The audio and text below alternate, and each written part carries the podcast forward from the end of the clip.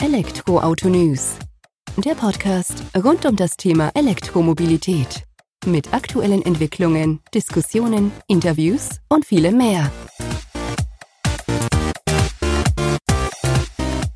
Servus und herzlich willkommen bei einer weiteren Folge des Elektroauto-News.net Podcast. Ich bin Sebastian und freue mich, dass du auch heute wieder eingeschaltet hast, wenn es um das Thema E-Mobilität geht.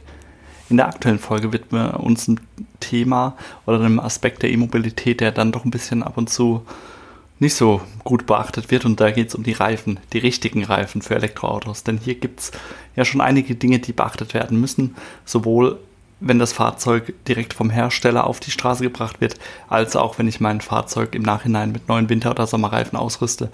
Denn die Wahl der richtigen Reifen kann sich auch auf die Reichweite und die Langlebigkeit dieser auswirken herausgefunden oder erörtert haben wir das gemeinsam mit Klaus Krause, der Vice President und seit 2013 Leiter des Europäischen Forschungs- und Entwicklungszentrums von Hankook in Hannover ist. Und er konnte uns exklusive Einblicke so ein Stück weit hinter die Kulissen geben, was es denn bedeutet, Reifen für Elektroautos zu entwickeln, worauf zu achten ist, nicht eben nur beim Fahren, sondern auch in Hinblick auf Langlebigkeit der Reifen und vor allem auch in Hinblick auf CO2-Fußabdruck von Elektroautoreifen. Von daher gehen wir direkt rein in das Gespräch mit Klaus. Viel Spaß damit. Hallo Klaus, vielen Dank, dass du heute die Zeit nimmst, dass wir uns ein wenig über das Thema Elektroautoreifen unterhalten. Da bist du ja Experte schlechthin dafür damit die ZuhörerInnen auch wissen, warum du der Experte dafür bist für das Thema Elektroautoreifen. Stell dich doch gerne mal selbst vor und auch das Unternehmen, für das du tätig bist. Ja, mein Name ist Klaus Krause. Ich bin Leiter des European Technical Centers von Hankook Thai in Europa. Meine Funktion ist ähm, hier als Vice President den Standort Hannover für die Firma Hankook. Äh, glaube, jeder kennt Hankook aus dem Pkw-Segment für Reifen, für Lkw-Segment, aber auch für unsere Racing Activities Worldwide. Ähm, koreanische Unternehmen weltweit Nummer 6 zurzeit und hat in, seit 1997 das äh, Yubin Tackle Center in Hannover als Unterstützung für unser R&D Center in Korea in Daejeon. Wir sind hier knapp 100 Mitarbeiter mit dem Standort in Hannover, einem Standort in Spanien, im Prüfgelände Idiada und haben eine sehr wichtige Mannschaft, Team am Werk selber für die Industrialisierung unserer wirklich hochwertigen Produkte. Du hattest ja jetzt schon ausgeführt, ihr seid eben im Pkw-Bereich vor allem unterwegs. Natürlich kennt man euch da auch. Jetzt müsst ihr euch wie andere, ich sag mal, wie die Hersteller sich mit dem Antriebswandel beschäftigen müssen, müsst ihr euch auch als Reifenhersteller mit dem Antriebswandel beschäftigen. Und da ist ja E-Mobilität nicht nur in aller Munde, sondern mittlerweile auch gut auf der Straße zu sehen. Und kannst du uns da ein Stück weit abholen, wie seit wann ihr euch mit E-Mobilität beschäftigt und seit wann ihr auch eben den Weg gegangen oder eingeschlagen habt, eben speziell für Elektroautos Reifen zu entwickeln, um da auf die Straße zu bringen? Eigentlich mit der, sage ich mal, mit der Weiterentwicklung der Elektrofahrzeuge zum Massenprodukt, so muss man es inzwischen ja sagen. Und der mobile Trend lässt sich ja nicht mehr aufhalten. Wir sehen es, wie du schon sagst, tagtäglich auf den Straßen. Es gibt immer mehr Modelle, es gibt verschiedenste Modelle von Kleinwagen bis zum Luxuslimousine. Und der Trend ist klar nicht mehr unumgänglich. Das heißt, wir als Hancock sind frühzeitig in diese Entwicklung gestartet, haben die Notwendigkeit gesehen, dass eben diese äh, Elektrofahrzeuge von der Spezifikation der Fahrzeuge und deren Charakter einfach anders ist als der normale Verbrennungsmotor angetriebene Fahrzeug. Und daher hat Hancock dort spezifisch den äh, Fokus auf die, sage ich mal, Premium-Marken und hoherwertigen Mot äh, Autos mit hoher Leistung relativ frühzeitig begonnen und hat, ähm, sage ich mal, den Fokus mit seiner Ion-Baureihe auf diese Fahrzeuge gelegt. Dabei spielt es ja auch eine Rolle, dass ihr als sogenannter Reifen-Erstausrüster bei verschiedenen Herstellern gesetzt seid für verschiedene Modelle.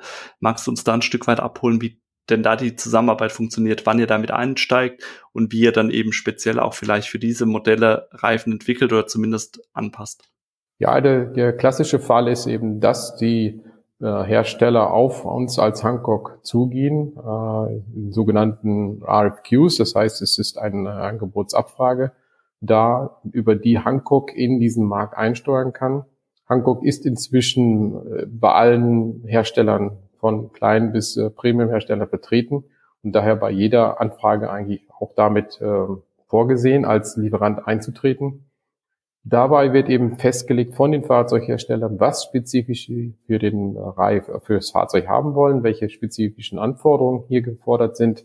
Und daher hat Hankook da mal erstmal einmal dort schon mal einen ganz kleinen Einblick und kann eben auch mit dem Fahrzeughersteller dann gezielt für das Fahrzeug den Reifen entwickeln.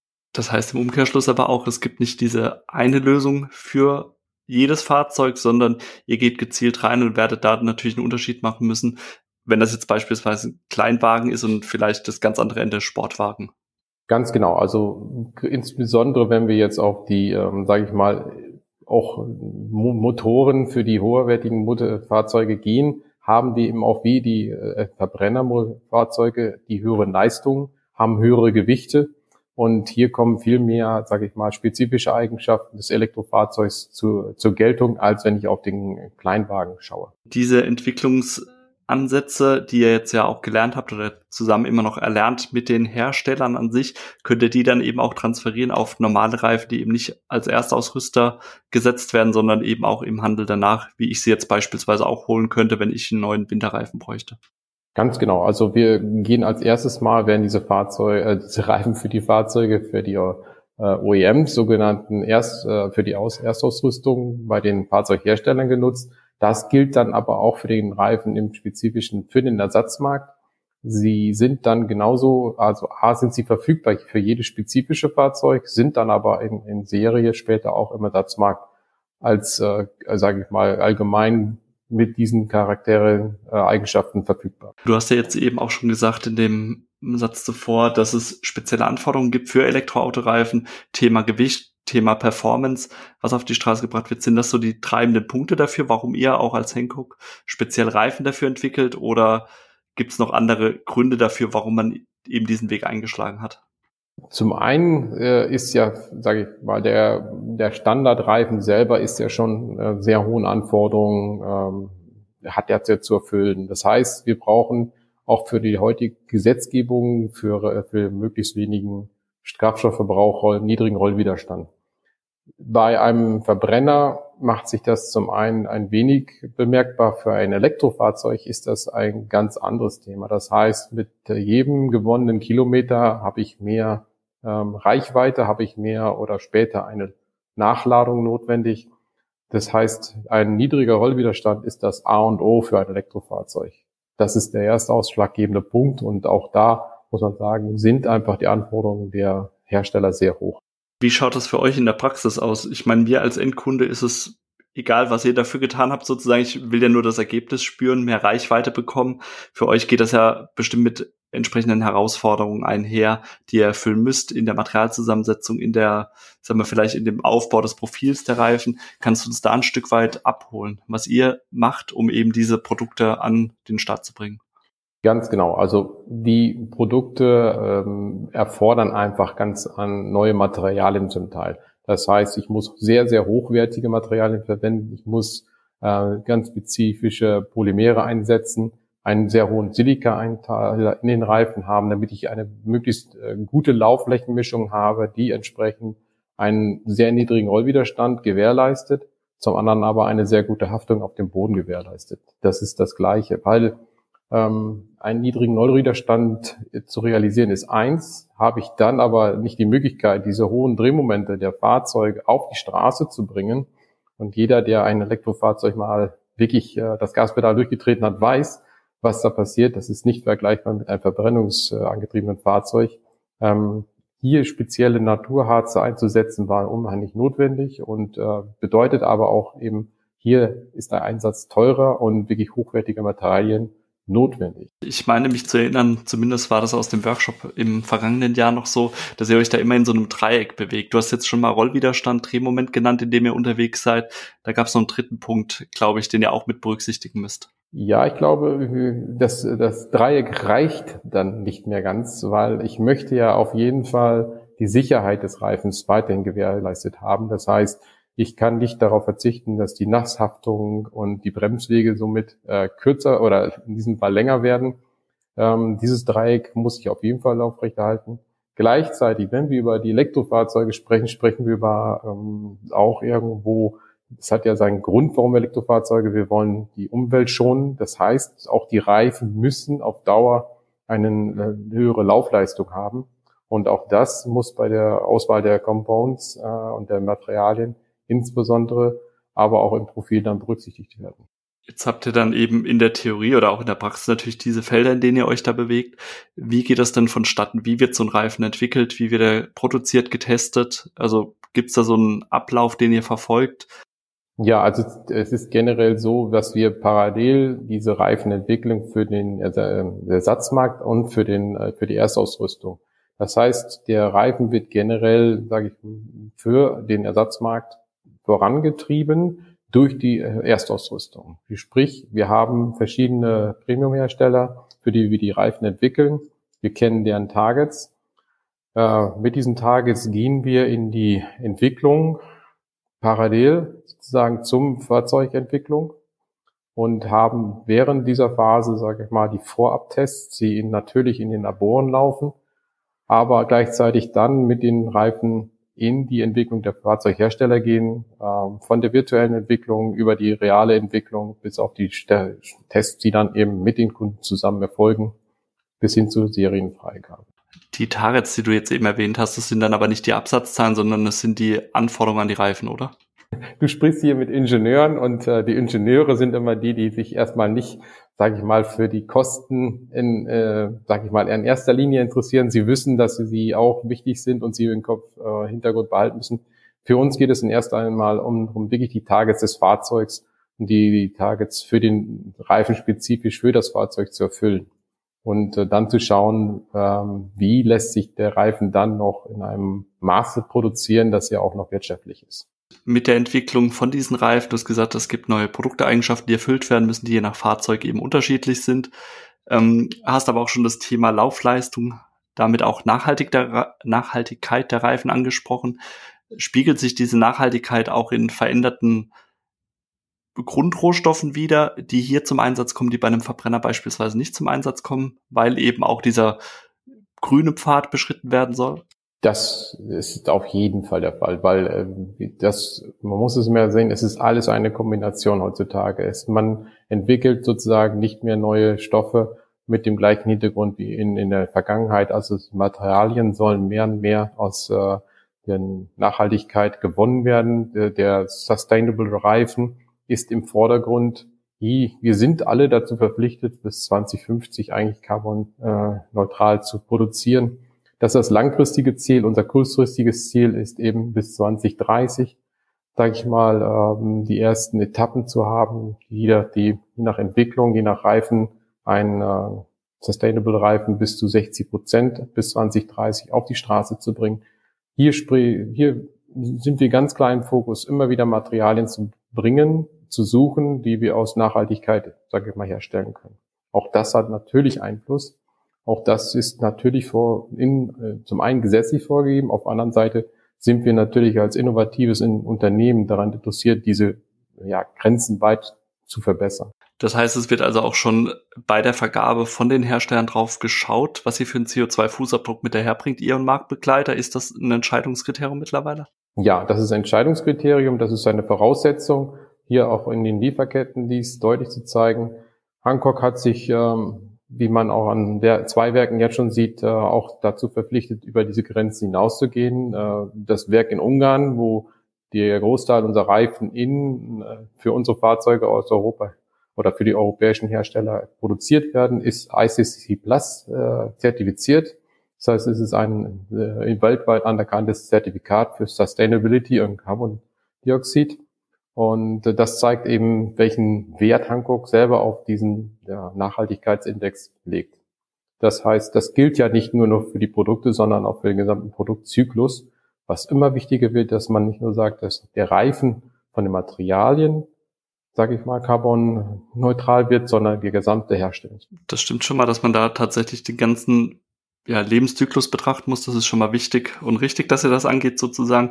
Die Frage ist für mich nur, hat die Produktion den größeren Anteil in Bezug auf den CO2-Fußabdruck oder sind es dann doch die Rohstoffe, wo ihr eben auch auf die Zuarbeit von Vorlieferanten angewiesen seid? Das ist, ich sage mal, wirklich der, der Mix. Der Mix aus beiden. Ähm, es lässt sich sozusagen das eine nicht mit dem an oder losgelöst vom anderen sehen. Ähm, ich kann nicht äh, carbonneutral produzieren, wenn ich die Lieferkette davor ab nicht äh, dazu verpflichtet habe, ebenfalls ähm, darauf zu achten und diese Gesetzgebung, sagen wir mal, Gesetzgebung auf der anderen Seite, aber auch die Zertifikate einzuhalten. Erst dann kann ich sagen, mein Produkt, was ich nachher auf die Straße bringe, was dann wiederum dort möglichst wenig Emissionen hat, ähm, diese ganze Kette muss berücksichtigt werden. Berücksichtigt ihr auch das Thema, also bei Batterien kenne ich, da spielt ja Recycling Second Life eine Rolle. Recycling oder Second Life von Reifen ist jetzt ein bisschen schwierig, wenn sie mal abgefahren sind vom Profil her, dann kann ich die ja nicht mehr mit gutem Gewissen einsetzen. Besteht die Möglichkeit, Altreifen zu recyceln und dann eben auch in neue Reifen mit einzubringen? Das passiert äh, im heutigen Fall jetzt schon, dass Altreifen immer mehr in, in sage ich mal, in verschiedensten Formen eingebracht werden, ob es über Carbon Black ist oder ob es über wiedergewonnene Öle ist. Ähm, auch dort ist die Zulieferindustrie, die uns die Materialien entwickelt, ähm, sehr stark involviert heutzutage, die Altreifen zu nutzen. Und auch das ist ja ein Ziel, dass äh, in Zukunft eine komplett hundertprozentige Rückabwicklung der Produkte haben. Das gilt für den Reifen wie andere Ketten, wo man sagt, man hat ein Produkt, was man nicht einfach nur verbrennen möchte, sondern wieder in den äh, Zyklus reinbringen will darauf habt ihr jetzt ja dann eben nicht so direkten Einfluss. Das kommt ja eher von den Zulieferern, so wie du eben gesagt hast. Ihr habt aber einen direkten Einfluss auf die Entwicklung und die Produktion der Reifen. Und da gibt's ja auch immer mehr so Schlagwörter. Ich sag mal 3D-Druck, künstliche Intelligenz, was man ja auch mit nutzen kann. Greift ihr auch auf sowas zurück? Setzt ihr das bei euch mit ein in den Produktionsprozessen oder zumindest in den Entwicklungsprozessen schon? Ja, ich, ich würde gerne ganz kurz auf deine, deinen Satz, den du sagst, wir haben nicht den Einfluss auf die Zulieferer. Den möchte ich ein bisschen widersprechen damit man nicht sagt, okay, die Reifenhersteller sitzen da einfach und warten noch. Nein, also auch dort, wie, genauso wie wir mit den Automobilherstellern äh, den Reifen gemeinsam entwickeln, entwickeln wir auch gemeinsam mit den Zulieferern die neuen ähm, ja, Produkte für die Reifen. Das ist ganz wichtig zu sehen. Auch da sind sozusagen wir die Treiber der Zulieferer. Das heißt, wir geben stark vor, was wir an Materialien in Zukunft benötigen äh, entwickeln diese neuen Produkte mit diesen Zulieferern auch zusammen und machen dort sehr viele Labortests. Eigentlich, das ist eigentlich die Kette, bevor man überhaupt auf den Erstausrüstungsersatzmarktreifen zugreift. Also dieses Engagement der Reifenhersteller, das Hankook äh, hat da ein sehr großes Potenzial in, in Europa, ähm, wird schon sehr stark zurückgegriffen. Danke, dass du das nochmal äh, klar eingeordnet hast sozusagen. Das ist schon wichtig. Und dass man das auch sieht, dass ihr euch da selbst in der Verantwortung dafür seht. Bevor wir da jetzt vielleicht dann nochmal auf die anderen Themen zurückkommen, die ich eben angesprochen habe, da noch eine vertiefte Frage hinzu. Du hast gesagt, ihr habt euch selbst das Ziel gesetzt, bis 2030 ungefähr so ein, ich sag mal, Nachhaltigkeitsanteil von 60 Prozent dazu haben äh, an den Reifen. Was sind denn die letzten 40 Prozent, die so die Herausforderung machen? Weil aus eigener Erfahrung, ich komme aus der Automobilindustrie auch, gerade so die letzten 10, 15, 20 Prozent sind ja immer die, die es richtig schwierig machen dann. Was sind dann so die Punkte, die ihr über 2030 dann nochmal verstärkt angehen müsst, um dann eben auch den komplett CO2-neutralen Reifen auf die Straße zu bringen? Um die komplett CO2, das heißt wirklich die gesamte Lieferkette im, im Hintergrund äh, muss ja, sage ich mal, neutral dargestellt werden. Ähm, das heißt von der Energieversorgung der Werke ähm, bis zur, zur Lieferkette, zu dem der Materialien zum Werk, der, der Materialien selber. Ähm, man muss da eben realistisch sein, welche Produkte sind bis 2030 verfügbar und welche sind danach verfügbar. Und äh, zusätzlich kommt dazu, dass eben der Produktionsprozess im Werk umgestellt werden muss. Auch da kann man nicht einfach sagen, von heute auf morgen, ähm, auch wenn das böse klingt, lieber äh, Kunde, dein Reifen wird morgen aus dem, dem Stoff hergestellt, weil wir stellen einfach um.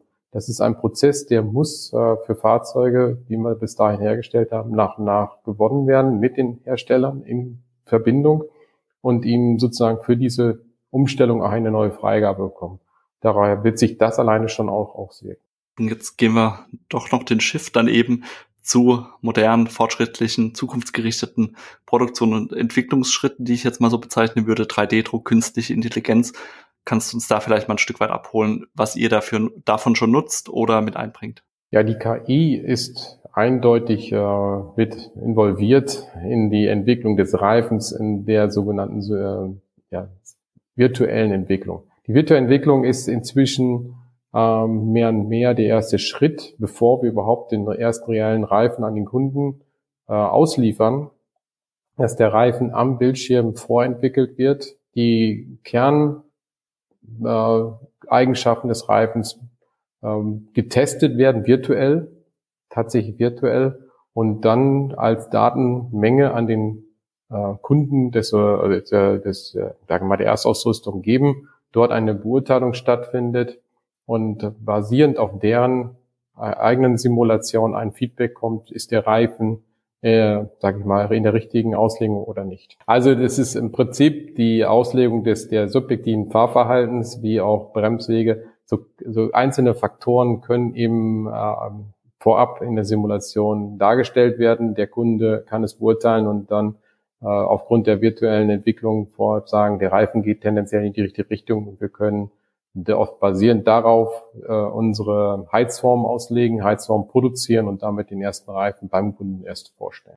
Das heißt, relativ viel findet tatsächlich jetzt schon rein virtuell statt, so wie du gesagt hast. Und erst in einer sehr späten Phase geht man auch in die tatsächliche Prototypenfertigung dann rein, die beim Kunden vorgestellt werden. Richtig. Also es ist inzwischen, sage ich mal, entsteht, dass man äh, Real-Loops zwischen ein bis vier vorstellt, wird man den ersten bis zweiten Loop für, für eine Fahrzeugentwicklung, Reifenentwicklung virtuell vorstellen in Zukunft und quasi auf dem Prüfgelände, auf den Testgeländen nur noch mit dem Kunden zusammen Tests durchführen, um, sage ich mal, die finalen Abstimmungen zu machen. Das heißt, äh, auch Entwicklungszeit wird verkürzt, aber auch aufwendig, die Aufwendung des, des Fahrens selber. Dafür setzt ihr dann eben auch schon nennen wir es jetzt einfach nochmal künstliche Intelligenz mit ein, die das Ganze eben auch ein Stück weit einordnet, auswertet für euch?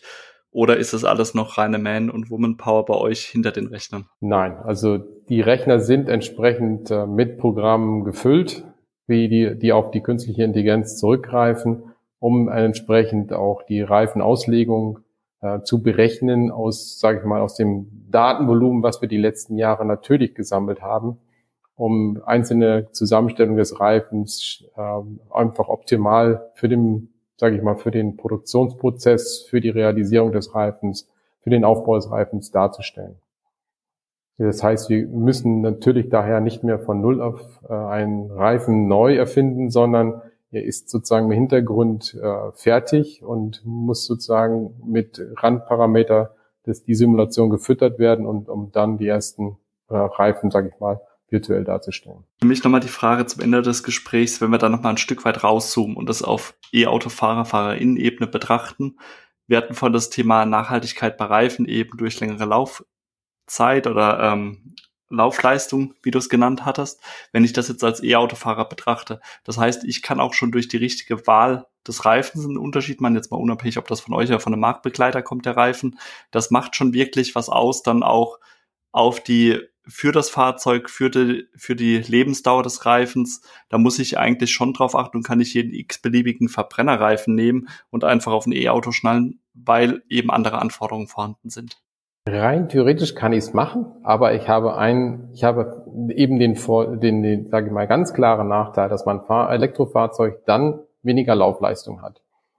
Ähm, wir sprechen hier schnell mal über 40, 50 Kilometer und 40, 50 Kilometer Laufleistung ist äh, auf mein Elektrofahrzeug sehr weit gerechnet, bevor ich die nächsten Tage Ladestation in diesem Fall anfahren muss. Das ist das eine. Das andere ist eben, wenn ich einen normalen Reifen nehme, der nicht den Anforderungen genügt, habe ich natürlich einen wesentlich schnelleren Wechsel auf einen neuen Reifen, weil der alte Reifen abgefahren ist. Oder eben, sage ich mal, ein höheres äh, Höhenabrieb insbesondere durch die Anfahren, habe. Und das werde ich natürlich dann finanziell auch noch sehen. Das heißt, ich habe zwei Aspekte. Das eine ist eben der tägliche Nutzen, der mich, sage ich mal, irgendwann den, den Nerv raubt, weil ich ständig nachladen muss. Und zum anderen aber auch äh, der finanzielle Verlust, sage ich mal, dass ich A, vielleicht ein günstiges Produkt gekauft habe, dafür dieses Produkt aber öfter wechseln muss. Dann in Summe natürlich trotzdem die höheren Kosten habe, dann wenn ich wieder diese Total Cost of Ownership betrachte, wie ich es ja auch bei einem E-Auto gegenüber dem Verbrenner mache. Von daher vielen Dank, Klaus, dass du uns abgeholt hast, dass du uns so einen Blick hinter die Kulissen ermöglicht hast, was denn eben bei einem Reifen betrachtet wird, betrachtet werden muss, damit er eben langlebig auch ist und vor allem nachhaltig. Vielen Dank für die Einblicke und deine Zeit. Sehr gerne, Dankeschön. Das war doch mal wieder eine spannende Elektroauto-News.net Podcast-Folge. Gehe ich zumindest von aus. Ich konnte einiges mitnehmen über das Thema Elektroautoreifen, worauf man achten muss und wie schwierig es denn eben ist, die richtige Mischung auf die Straße zu bringen für Langlebigkeit der Reifen und eben auch mehr an Effizienz und Reichweite. Ich hoffe, du konntest einiges mitnehmen und freue mich, wenn du kommende Woche wieder einschaltest bei der nächsten Folge des Elektroauto-News.net Podcast. Mach's gut, bis dahin, ciao.